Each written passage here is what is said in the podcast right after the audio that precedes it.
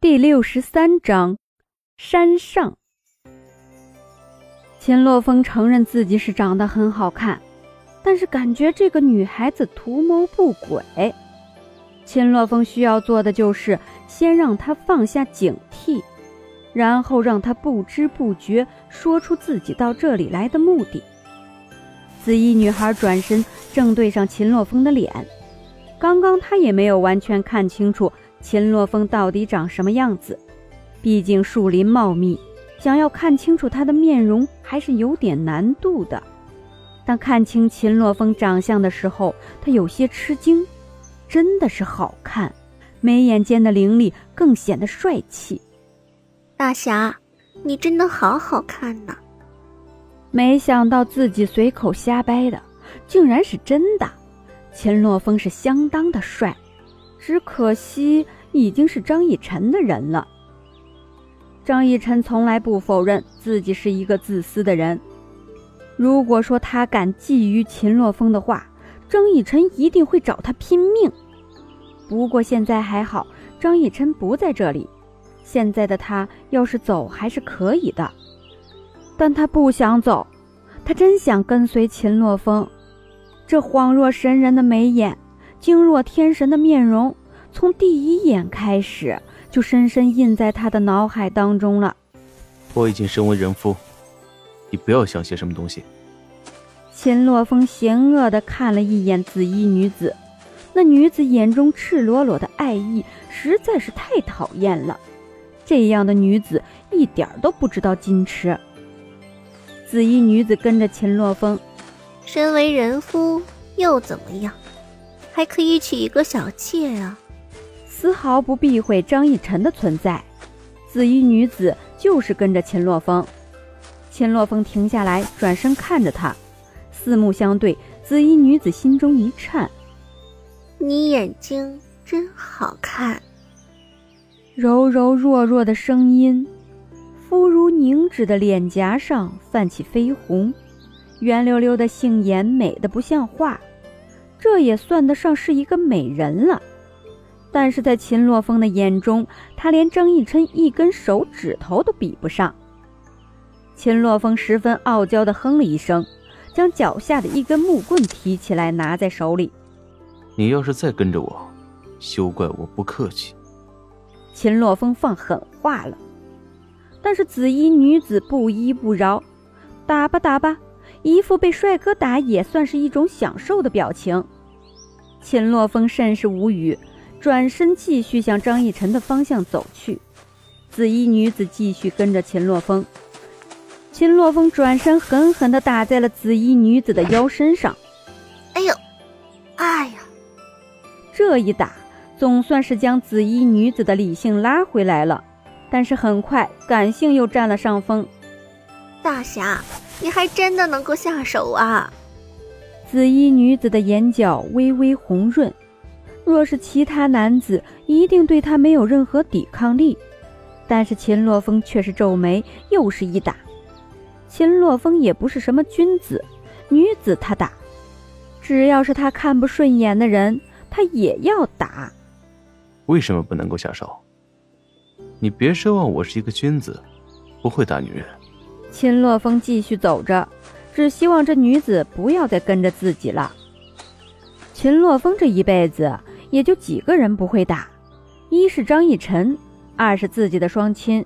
秦洛风的双亲已经不在了，所以秦洛风自动的将双亲换成了张逸晨的双亲。其他的人，不管你是谁，只要惹到了秦洛风或者张逸晨，必须打。总算是找到了张逸晨。张逸晨一看到秦洛风，就一脸郁闷地抱住了他。真是的，说走就走，都不让我反应过来。以后再这样，我可不干了。张逸晨在秦洛风的怀中撒娇，秦洛风露出笑容，拍了拍张逸晨的后背。好，全听你的。紫衣女子看着那相拥的两个人，心里有点酸楚。大侠。柔弱的声音从秦洛风身后传了出来，秦洛风顿感眼前一黑，要不是面前抱着张逸晨，估计已经倒了下去。只见那紫衣女子从树林中走出，此时的张逸晨也已经离开秦洛风的怀抱。你是谁？张逸晨不知道这个人想要干什么，凭着秦洛风刚刚的反应，感觉他也不是什么好人。这是咋回事儿？秦洛风就出去那么一会儿，难不成就带回来一个小老婆吗？张逸晨现在很疑惑，一想到面前的人十有八九是自己的情敌，又忍不住强打几分精神。大侠，我叫五福。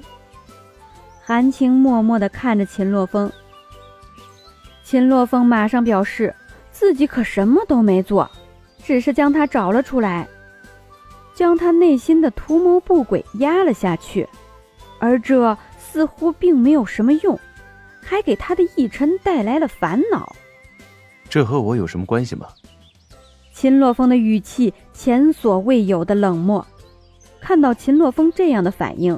张逸晨就放心了。你这样看着洛风做什么？既然秦洛风对他没意思，原本就是他自己的单相思。这样的话，张逸晨不用管秦洛风了，只管找他的麻烦就行。五福上下看了一眼张逸晨，心里堵得慌。这秦洛风身边的人可都是长得好看的，这个姑娘眉眼如画。若不是眼中的敌意，她一定会想要和张逸晨做朋友的。我喜欢，嗯，喜欢洛风。从张逸晨的口中，他知道了秦洛风的后面两个字“洛风”。张逸晨一口老血差点喷了出来。小三儿直接在正室的面前勾搭男人，这直接毁了张逸晨的三观。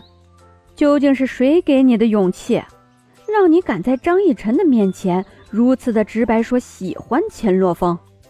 我也喜欢，你猜一猜，洛风是喜欢我还是喜欢你？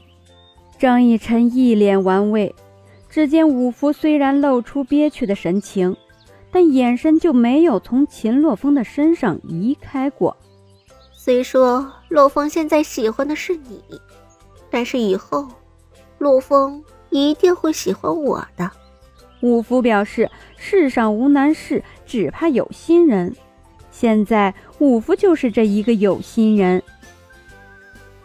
张逸晨看着面前这个面容姣好、年纪又和自己差不多的小女孩，心里是崩溃的。这辈子都没有见过这么嚣张的小三儿，但是怎么办？明明很生气，但还要强颜欢笑。洛风。你看看要怎么办？